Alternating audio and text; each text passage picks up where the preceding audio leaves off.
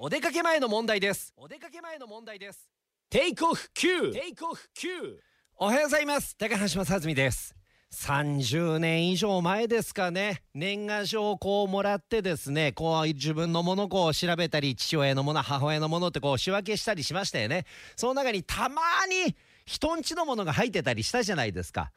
近所の人のやったり全然知らんとこやったりとかそうすると郵便局持ってって、えーこれ違ってましたよってこう届けるわけですけどその記憶があるからかもしかして今でも最近はもうほとんど見た見たことないですよ間違えてる年賀状なんて。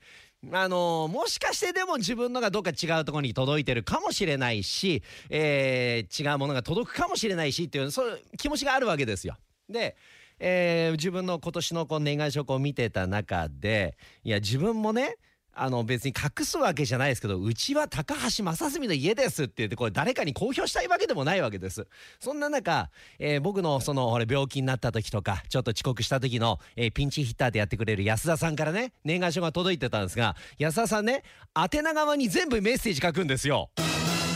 いや旅先からのポストカードかっていうぐらい全部宛名側にメッセージが書くから内容がねあのえー今年はもうピンチヒッターやりたくないですとかなんか全部書いてあるからラジオのこと書いてあるからこれ仮に他のお宅に届いた時にあこれズミさんのところかみたいな。あれが嫌で。頼むから安田さんめ年賀状もやめて。俺に年賀状送ってくるのもうやめてください本当に今日は、えー年賀状の、えー抽選番号の、えーねえ発表があります。